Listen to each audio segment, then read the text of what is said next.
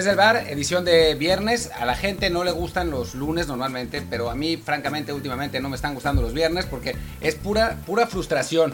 Así, normalmente en estos casos estaríamos cenando en algún lado, eh, tomándonos un par de cubitas, ¿verdad? Y ahora estamos aquí frente al micrófono a las 10 para las 11 de la noche, hora española, eh, con la depresión de lo que pudo ser y no fue. Sí, que Martín se refiere más que nada no tanto a la cena de viernes, sino a lo que ocurre después, que es esta, digámosle, persecución de, de, chicas con las cuales platicar y, no sé, pasar una buena noche a lo mejor. búsqueda de convivencia solamente. Eh, intercambiar puntos de vista, eh, hablar de filosofía. Intercambio cultural con Europa, exactamente. Eso es lo que haríamos por lo general un, un viernes por la noche, pero bueno, ya es lo que es, ya todos ustedes lo saben, así que antes de, ya darle mejor a este podcast, como siempre les recuerdo que estamos en Amazon Music, en Apple Podcast, en Spotify, en Google Podcast, que yo soy Luis Herrera.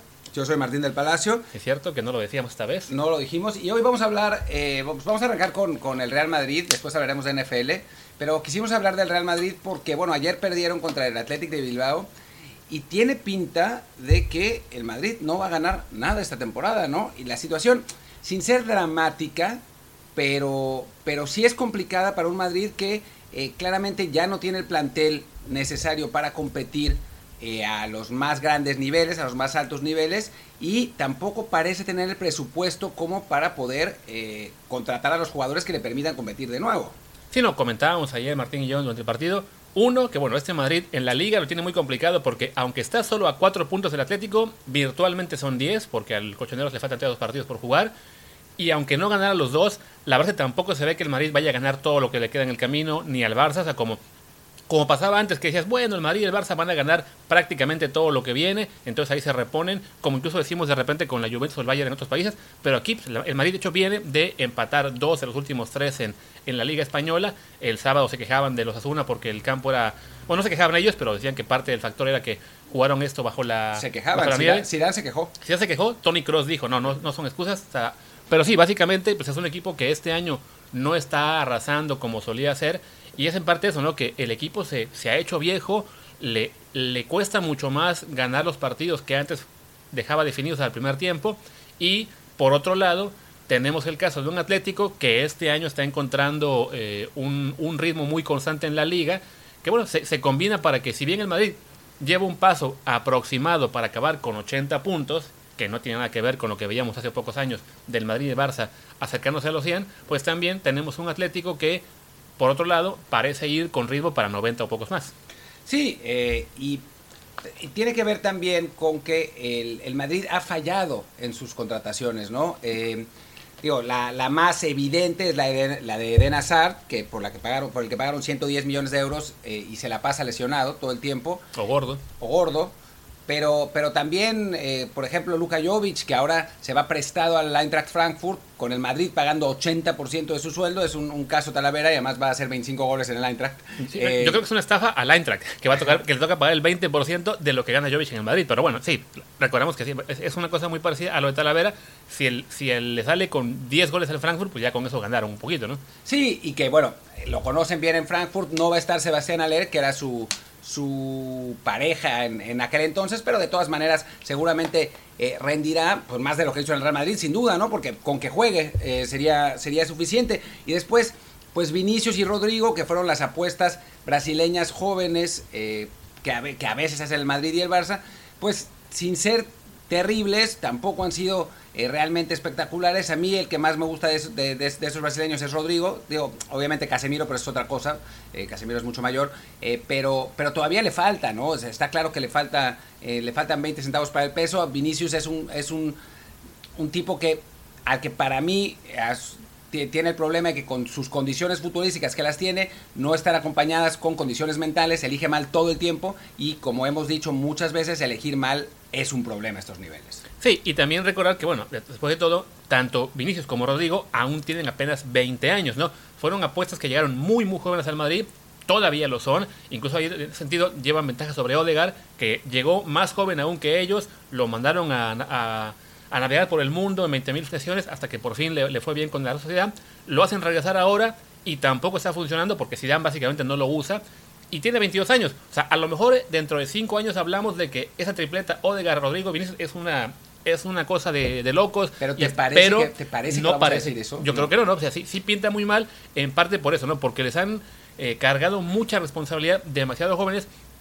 Porque sí, está puesta el Madrid de, fichar relativamente barato. O sea, hablamos de que por ambos pagó creo como 40, 45 millones de euros, que eran muchos para un fichaje de 18 años, pero no tanto en comparación que, bueno, pues en su momento pagaron 35 por Modric, 30 por Cross, pero ahí sí hablamos de dos jugadores que llegaron al Madrid no sé, de 25 años más o menos por ahí de, haber sido, y sí listos para asumir una responsabilidad importante y se convirtieron en pilares de ese equipo que junto con Benzema, Bale, Cristiano, Sergio Ramos y algunos más, pues dominó la Champions por un buen rato.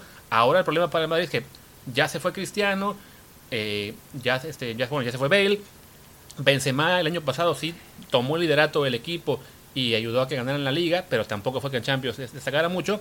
Cross y Modric, la verdad es que sí, ya, ya están empezando a, entrar al declive, sobre todo Luca, que bueno, tiene 35 años. Y sí, no, no hay ese recambio porque se apostó por fichajes de jugadores muy, muy jóvenes que no estaban listos y no lo están todavía para tomar ese liderazgo, ¿no? Hablamos de Rodrigo, de Vinicius, de Odegar, por ahí también está Asensio, que tiene chispazos, pero no termina tampoco de cuajar. Isco, de plano, creo que ya podemos dar por hecho que no, nunca dio lo que, tenía, lo que esperaban que diera. Y es una plantilla en Madrid muy desbalanceada, con veteranos ya, después, ya, ya pasados de su, de su prime y jóvenes que ninguno acaba de despuntar. Sí, y se ve complicado porque la situación económica del club no es fácil. O sea, se habla tanto de la llegada de Mbappé y es verdad que eh, podría llegar Mbappé, pero no podría llegar el año que entra, porque todavía para eso tendrían que pagar unos 130 millones de euros más jugadores, ¿no? Porque el Paris Saint Germain no les va a dar ninguna facilidad.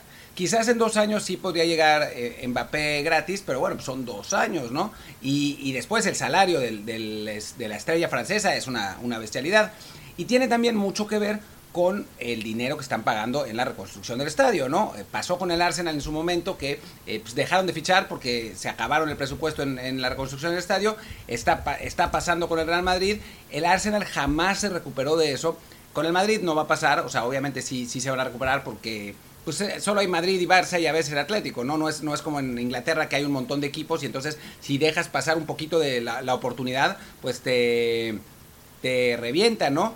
Pero, pero sí están sufriendo en este momento ese gasto de, del estadio y también que dentro de lo que dentro de todo dentro del dinero que tiene Florentino y tralá y lo que quiere no sé qué el Real Madrid es un equipo propiedad de sus socios mientras que detrás del Manchester City del Paris Saint Germain hay unos unos jeques gigantes detrás del Chelsea está Abramovich detrás del Tottenham está un millonario inglés o sea hay la, la competencia para el Madrid es complicada porque estamos hablando de eh, clubes de que, que tienen fondos casi inagotables, ¿no? Mientras que el Madrid sí tiene bastante dinero, pero no está en esa galaxia, por decirlo, por utilizar términos florentinescos. Sí, no, de hecho, toda esta reforma al estadio va por ahí, ¿no? Justo porque quieren generar ingresos que les permitan competir, que se, mantenerse en ese ritmo de, ingresos, para también gastar lo que gastan los ingresos, lo que gasta un Saint Germain.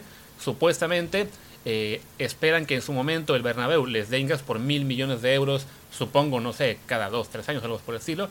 Pero en lo que eso llega, pues sí, el equipo está más limitado, con todo y que de repente, también ya vi una, nota de marca en la que dicen que, que no es que influye en el presupuesto, pero influye en el de Florentino, que no puede invertir él, digamos, en, en que el Madrid tenga más margen, ¿no? O sea, no, no es normal que este año el Madrid básicamente no se haya reforzado y que ya tenga mucho tiempo de que fuera de la de Eden pues no ha habido realmente fichajes bomba desde los de Cristiano Bale. Claro, tiene que ver evidentemente que ya era un equipo muy bien armado por unos años, al que no le hacía falta tanto, tanto refuerzo, pero ya es claro que en este momento ya, ya le urge y, ni siquiera se oye, ¿no? Siempre es el nombre de Mbappé porque pues es, el, es lo que ilusiona fácilmente a los, a los fans del Madrid y lo que se le sale más sencillo a los comentaristas acá de Madrid, pero la verdad es que no, no se ve realmente cómo vaya a salir esta crisis. Y yo creo que esto, si bien ya hemos hablado de que el Barça también está en un momento difícil, pues ayer comentaba Martín, pues quizás que ni el Barça ni el Madrid van a ser ya tan buenos en los próximos dos, tres años, sino que se puede venir una, no solamente un año de Liga del Atlético, que yo creo que ya está muy encaminada para la temporada, sino quizá una pequeña era en la que los colchoneros van a estar por delante, porque además ellos ya se gastaron un montón en su estadio y ya están amortizando, o sea, ya, pasaron esa etapa de crisis, ¿no? De, de, mini crisis económica que, que, te causa inversión y, y el, ya están ahora, eh, o bueno, ya van a estar, digamos, recibiendo los beneficios cuando por fin puedan usar de nuevo el estadio y además sus grandes figuras, como Joao Félix, son más jóvenes. Sí, no, eh, creo que, que en esa reconstrucción el Atlético va va más avanzado y se está viendo en, en, la clasificación, ¿no? Justo hablábamos también, viendo el partido con Luis, que el Madrid extrañaba al Chicharito y lo decíamos eh, no tan de broma, porque el Chicharito cuando estuvo en el Madrid eh, era un jugador que te garantizaba 9, 10 goles por temporada. Ahora el Madrid no lo tiene, ¿no? O sea, tienen a Benzema, por supuesto, pero atrás de él el único que queda es Mariano, el único 9 que queda es Mariano, ¿no? Y Mariano, pues siendo un jugador razonable, pues no es no es nada del otro mundo, ya se les fue Jovic, tendría que llegar otro 9 de alguna parte, pero pues no se ve por dónde, ¿no? Pues Luis abrir de nuevo la...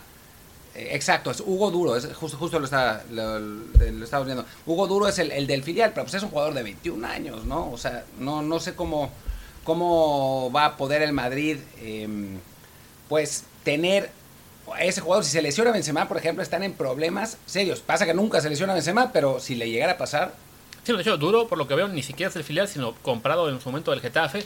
Y sus números, tanto con el Getafe como con su filial, pues no fueron tampoco una, una maravilla para volverse locos, ¿no? Hablamos de un jugador que la temporada pasada con el Getafe estuvo en primera jugando 12 partidos, la mayoría como suplente, y metió un gol. Esa temporada con el filial del Madrid en segunda B lleva 5 goles en 7 partidos, pues una, una cifra más rescatable. Pero sí, si a los 21 años todavía está picando piedra en los filiales de segunda B, eso te dice que pues puede ser un buen recambio, un chico que le dé la oportunidad, pero sí, si en este momento pierden a Benzema, la cosa se complica muchísimo porque Mariano, ya lo hemos visto, no es un delantero que te pueda, eh, que, te, haga, que te dé muchas garantías, ¿no? Entonces, y lo peor para Madrid es que, francamente, no se ve posible que vaya a llegar ningún fichaje este verano, o sea que... Este invierno, ¿no? Vamos si este invierno. Como está la cosa, sí, ya lo decíamos, la, la, liga se le está yendo o se le fue ya. La Supercopa pues ya se le fue, la va a ganar el, el Barça o Athletic. Y la, la Champions, lo hemos dicho, no se le ve simplemente en este momento pasta para ser contendiente. Para quienes quieran creer que no, pero es que es el Madrid, siempre puede levantarse, uno nunca sabe. Recuerden que en los últimos dos años quedó fuera en octavos merecidamente y uno fue contra el Ajax, entonces no, es simplemente que le toque un gigante y lo eche. ¿Quién lo echó esta vez? ¿El City? ¿Quién lo echó? El City. ¿Y qué pasó con el City después? Lo echó el León, o sea que francamente se ve una temporada muy muy complicada para, para el Madrid bueno, y aquí estamos viendo ahora Martín y yo lo que es la, tabla de jugadores del Athletic, que esa llegada de Luis Suárez pues ha sido también el, puntal para que este equipo destaque.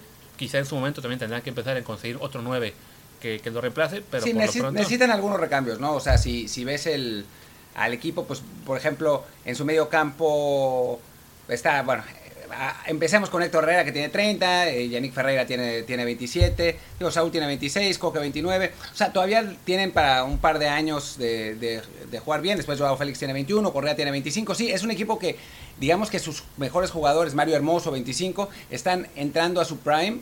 Eh, y pues eso pinta mal para, para, Madrid y Barça, ¿no? Ya hablaremos del Barcelona. Yo sé que los fanáticos del Barça que nos están escuchando están riendo, pero no, espérense tantito. La semana que entra, la semana que entra hablaremos del Barcelona. Eh, eh, trataremos de que sea con, con Marc Rosas, ya, ya lo invitamos y ya nos dijo que sí, entonces nada más nos tenemos que poner de acuerdo en cuándo.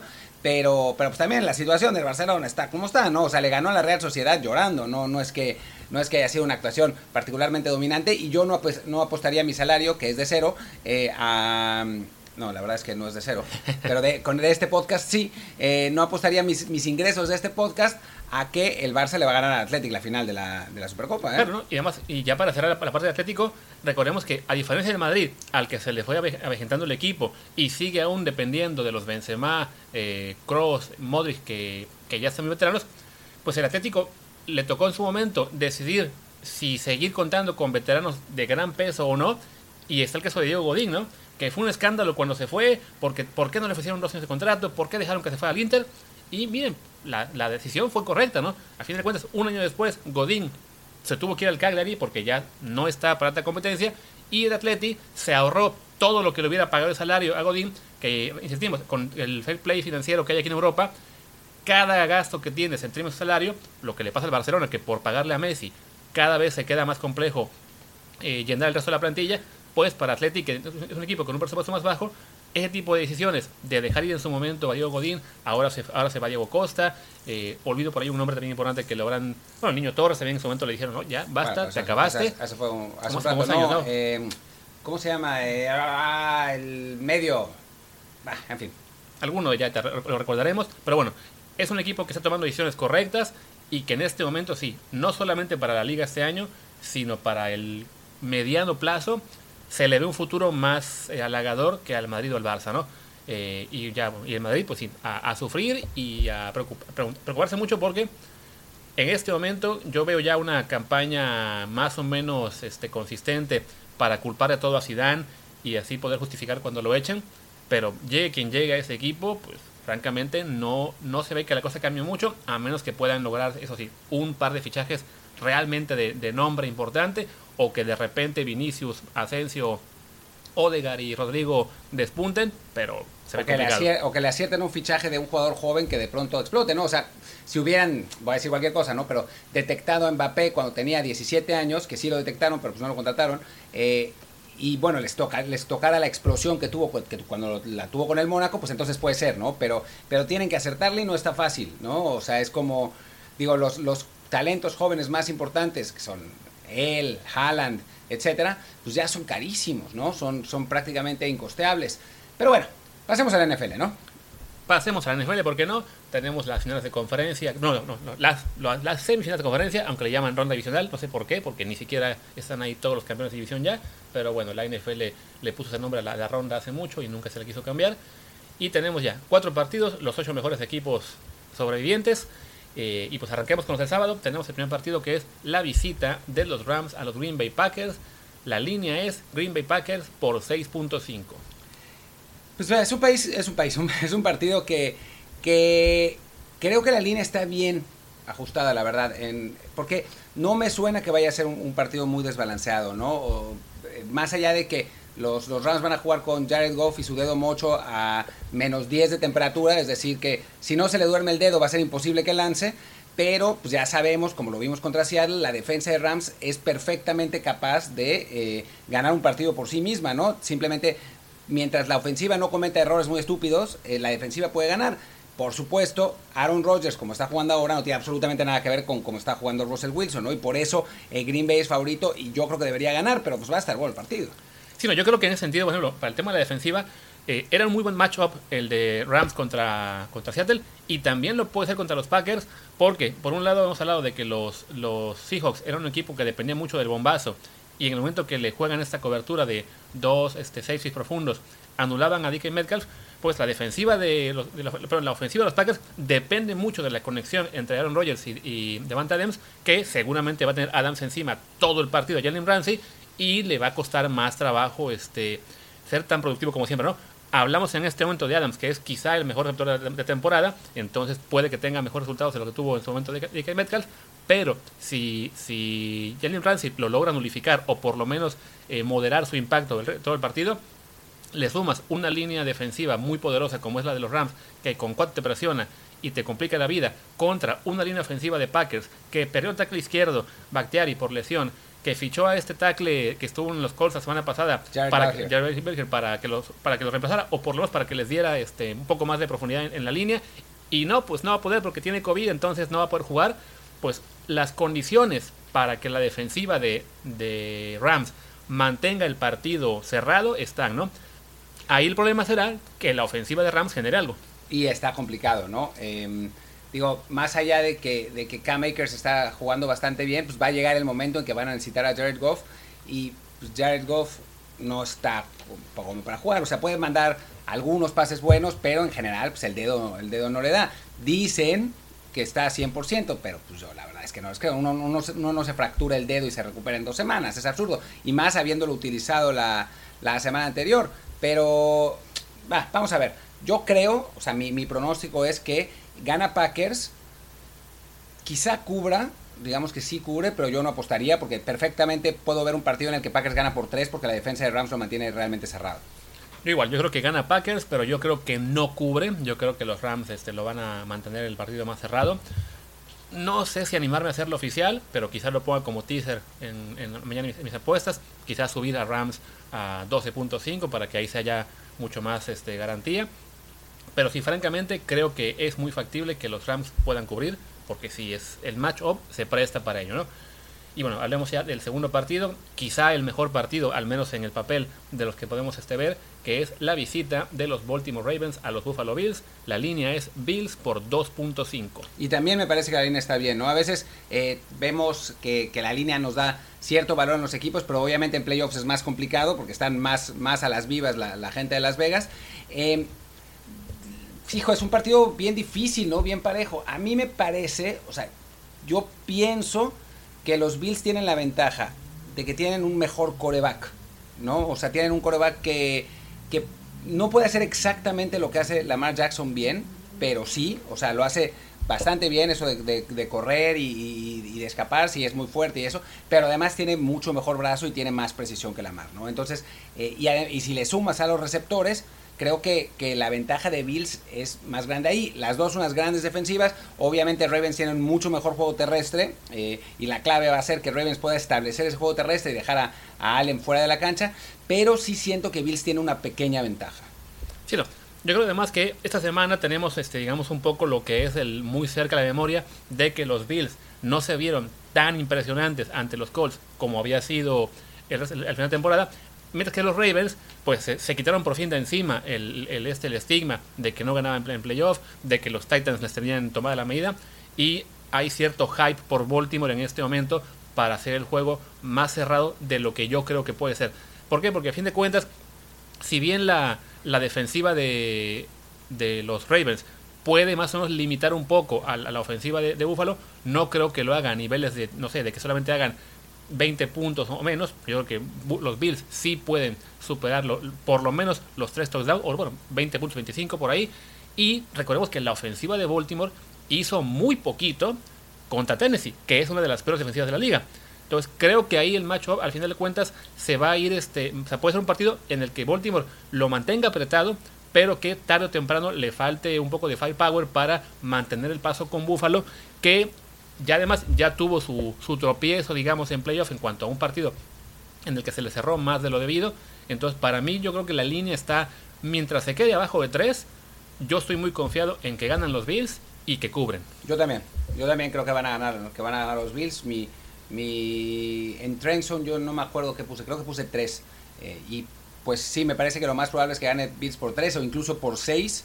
Eh, y por eso, pues lo apostaría digamos que gana Bills, cubre y lo hago, lo hago oficial. Sí, pues además recordemos que en ese sentido los Bills, como son un equipo que apenas es, digamos, su segundo año en playoff, que todavía tienen esta marca de se tardaron un cuarto de siglo en ganar un partido en postemporada, no hay tanta fe, digamos, en, el equipo como si la hay en los Ravens, porque la organización es muy eh, pues eh, muy, competitiva, muy, seria, ya, muy seria, ya ganaron dos Super Bowls, Lamar ya fue MVP, ya por fin se quitaron el, estigma de no perder el playoff, pero lo que hemos visto este año de ambos equipos, francamente los Bills han sido mucho mejores, bueno, quizá no mucho mejores, pero sí mejores en general la temporada, entonces sí creo que se presta para que para que sea un buen juego, además parece que va a nevar, no sabemos aún si va a ser una nevada muy copiosa o que permita o que de plano permita correr, pero si son unos partidos en los que la nieve. Si, nieva, si, nieva fuerte, pues la mar no va a poder correr tan, tan contento como. Pero tampoco Allen lanzar. O sea, es, va, a ser, va a ser interesante. Bueno,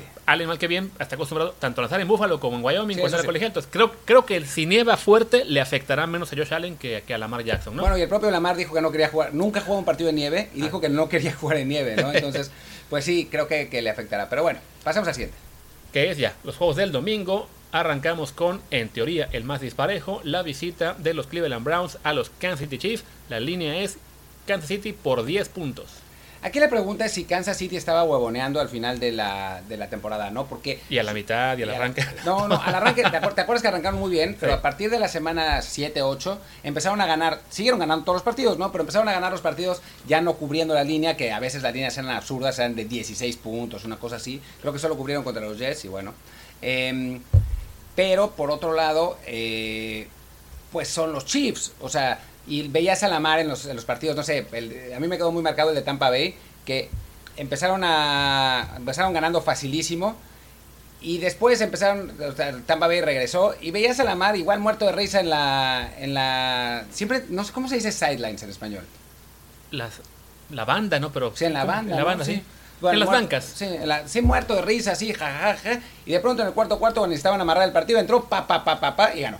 ¿no? Y lo, lo, hizo varias, lo hicieron varias veces así. Entonces, yo tiendo a pensar que los Chiefs decidieron guardar energías para esto precisamente. Y que van a llegar a, a full a tratar de, eh, de demostrar que siguen siendo el mejor equipo de la liga. Mientras que para Cleveland tengo la impresión de que ganaron su Super Bowl contra Pittsburgh, ¿no? O sea, era el partido que nadie esperaba que ganaran con toda la adversidad, ya hicieron su temporada con ese triunfo y me suena que no van a poder tener la misma intensidad que tuvieron contra, contra los Steelers, que es, es difícil jugar dos partidos de playoffs a ese, a ese nivel, ¿no? No es imposible, ¿no? Hemos, lo hemos visto en otros, en otros lados, pero quiero pensar, bueno, no quiero pensar, creo que el talento de, de Kansas City va a ser suficiente para ganar. Para cubrir, no, eso sí, eso, esa, línea es totalmente desproporcionada para un partido de playoffs. Pero... Sí, a mí me recuerda mucho Cleveland, lo que fue el caso, no solo, no solo, Cleveland, este, su partido contra Pittsburgh, lo que fue el caso del Titans Pats del año pasado, que los Pats eran este equipo favorito, pero que se había ido desplomando en, el, el, el último tramo del partido, eh, perdón, la temporada, y no pudieron con Tennessee, que era el equipo del que nadie daba un peso por ellos, y Tennessee con intensidad, con un mejor plan de juego, este, sorprendieron, y luego la semana siguiente, cuando todo el mundo decía, ya ganaron su Super Bowl, ya con eso se acaba, ahora van contra el gran rival que eran los Ravens, aquí se acaba también, y ganaron uno más, ¿no? En ese sentido, creo que Cleveland, yo sí espero que jueguen con la intensidad de la semana pasada, que Stefanski tenga algún plan de juego para mantener el juego cerrado, y viendo lo que ha pasado con Kansas City, de que le ha costado mucho separarse en los partidos, pues sí, ese spread de 10 puntos me parece francamente apetitoso para una, una apuesta, ni se diga si por ahí un, un teaser con, con Cleveland más 16, pero sí, francamente, bueno, estos, estos Chiefs son más de lo que eran los, los Ravens el año pasado. O tan son más que le pusieron a Madrid a Tennessee claro. en, el, en, el, partido de la final de, de, conferencia, de, claro. de, de, conferencia. Sí. sí no, y, y, y, esos Cleveland quizás sean tan buenos como aquellos, como aquellos Titans, pero sí creo que están ya tocando su techo. Eh, es un equipo muy, muy bueno, con un futuro muy alentador, que viendo la línea, bueno, viendo el, el equipo que tienen, francamente sí, uno piensa que a futuro van a ser un contendiente de verdad en la, en la, americana, pero este aún, este año aún, perdón, los Chiefs simplemente son demasiado buenos para los equipos, digamos, que son este pues del tercer nivel, ¿no? O sea, hablamos de que los Chiefs son el gran campeón, el favorito, después de ellos están los Bills, los, los, este, los Packers, quizá este, no, los Saints, o sea, que son este segundo taller que sí le podría ganar alguno de ellos a, a los, a los Chiefs, Después ya los Cleveland, los, este, los bueno, Baltimore queda arriba, pero bueno, los Cleveland, los Rams, los Bucks, sí los veo en un nivel en el que podrían sorprender si todo sale bien, pero no lo veo pasando esta semana. Así que para arrebatar, pues ya, como dijo Martín, vamos con que gana Chief, aunque si el spread tiendo a pensar, sin hacerlo oficial, que gana, que Cleveland lo cubre. Y bueno, vamos con el último partido que es el eh, duelo de cuarentones entre Tampa Bay y Saints. Aquí Luis me está enseñando que la línea es Saints menos 3. Eh, una línea que a mí me parece que también está bien calculada. Eh, creo que, que, Saints debe ser considerado favorito, más allá de que en Trenton todo el mundo le iba a Tampa Bay porque son todos unos, unos Brady fanboys increíbles. Pero, pero bueno, tenemos dos precedentes muy claros en los partidos que jugaron entre ellos eh, y creo que el matchup favorece a, a, a Nueva Orleans, ¿no? A Brady le cuesta mucho trabajo cuando lo presionan. Nueva Orleans es uno de los equipos que mejor presiona en la, en la liga y después tiene también muy buenos cornerbacks, o sea, no, no es que vayan a dejar solos a los, a los, o sea, no es lo que pasa, lo que pasó con Washington, ¿no? Que es un equipo que sabe presionar, aunque no lo hizo, pero no tiene los, no tiene los corners suficientes como para poder eh, eh, detener a, la, a, los excelentes receptores de, de, Tampa Bay. En el caso de Nueva Orleans es distinto. Nueva Orleans es un equipo súper completo, o sea, tiene to, todos, todas sus líneas son suficientemente buenas como para competir, ¿no? Eh, y del lado ofensivo, el problema serio de Tampa Bay es con los corners, ¿no? y con el juego por, por aire. Y si es verdad que eh, Drew Brees ya no es el mismo que antes, pero tiene suficientes armas eh, como, como receptores, más Alvin Kamara, eh, que va, o Kamara, que, que, sale desde el backfield, que me parece que eh, sería suficiente para que, para que ganara Nueva Orleans. Sí, vaya, francamente, por, por nivel de la plantilla, creo que todos estamos de acuerdo en que los Saints tienen quizá la mejor de la, de la liga. Los, los Buccaneers tienen algunos huecos por ahí que los hacen más vulnerables. Sí es cierto que están jugando mejor, en, en el último mes por lo menos, eh, se le ve mejor forma a los, a los Bucks que a los Saints. y, y ni se diga en corebacks. O sea, Brady está jugando a un nivel pues de élite o muy cerca y Breeze está mostrando mucho más la edad que tiene. Eh, pero en, en general, pues sí, lo- los Saints además han sido un equipo que contra los Bucks precisamente han lucido muy bien. La ventaja quizá este partido para los, para los Buccaneers es que ahora sí ya cuentan con Antonio Brown, digamos, a full. En el primer partido no estaba, en el segundo recién había llegado, entonces todavía no contaban mucho con él. En este juego puede ser donde ya él haga una diferencia más importante, pero sí hay que reconocer que los, que los Bucks lo tienen complicado. Además, allá hay una estadística, me, me acabo de ver, de que hay gente que dice, no, bueno, pues es, es muy complicado que si ya le ganaste dos veces a un equipo, le ganes la tercera. Pero resulta que no, que en realidad desde 2002, cuando se enfrentan en, en playoff dos equipos en los cuales uno barrió al otro en la, temporada regular, pues el equipo que barrió ganó el, el tercer partido cinco de siete veces, ¿no? Así que, dicho todo esto, pues creo que todo apunta que Martín va a decir que los Saints ganan y cubren. Sí, yo creo que van a que van a ganar y van a cubrir. No creo que vaya a ser una paliza como la vez pasada, como los últimos partidos. ¿eh? Creo que los, los Bucks van a ser competitivos y, y podrían ganar eh, si las circunstancias se dan, ¿no? O sea, puede ser que Breeze de pronto tire dos intercepciones, que no, o sea, que no, que realmente se le note la edad, pero creo, o sea, mi- tiendo a pensar que van a ganar los Bucks y van a cubrir. Lo voy a hacer oficial porque pues, que prácticamente no he hecho nada oficial, pero, pero no, no, o sea, no apostaría a mi casa. Y bueno, yo dije desde el domingo pasado, puse en Twitter que mi, mi pick eran los Bucks. Todavía creo que los Bucks están llegando en mejor forma y además no hablamos todavía de lo que es la, la historia reciente de los Saints, perdiendo en playoffs de formas increíbles contra Minnesota, contra Seattle hace más años, el año pasado contra los Rams en aquel, aquella jugada eh, que, que, todo el mundo se volvió loco por la interferencia de que no se marcó contra los Rams. Entonces, por historia, por cómo está jugando Brady, por todo lo que ha pasado alrededor, aún voy con los Buccaneers, pero voy a reconocer que quizá me estoy engañando porque simplemente sí, por roster, los Saints son mejores. Sí, eh, es, es difícil saber. Y también los Saints tienen una cosa, una motivación más, que bueno, la motivación llega hasta cierto punto, ¿no? Que es que si no es este año ya no fue. Sí. O sea, ni para Breeze ni para nadie en ese equipo, porque es un equipo que está tan, o sea, la próxima temporada va a tener tal exceso en el tope salarial que van a tener que, digamos, dejar ir a todos menos a Camara, a Thomas y a Tyson Hill. O sea, se, se quedan sin jugadores los Saints, ¿no? Entonces, saben que es, que es, eh, que es ahora o nunca. Es verdad que el ruido del Superdome pues no va a estar, porque no, no va a haber. Pero pues tampoco estaba cuando ganaron por Madrid, así que, que no. Yo creo que gana, que gana Saints, pero no, no va a ser una paliza, no va a ser eh, una, una locura como, como vimos. Claro, corte A, 47-3, Claro pero, pero no parece, ¿no? En principio no parece. Sí, no. Y pues ya, con eso llegamos al, al final porque solo son cuatro partidos y creo que bueno, podríamos comentar un poquito lo que son los fichajes de los coaches, pero lo Mejor podemos la próxima semana, ¿no? que viene, que además contaremos con un invitado que ya nos había prometido que quería hablar más en- americano con nosotros, que es Carlos Guzmán.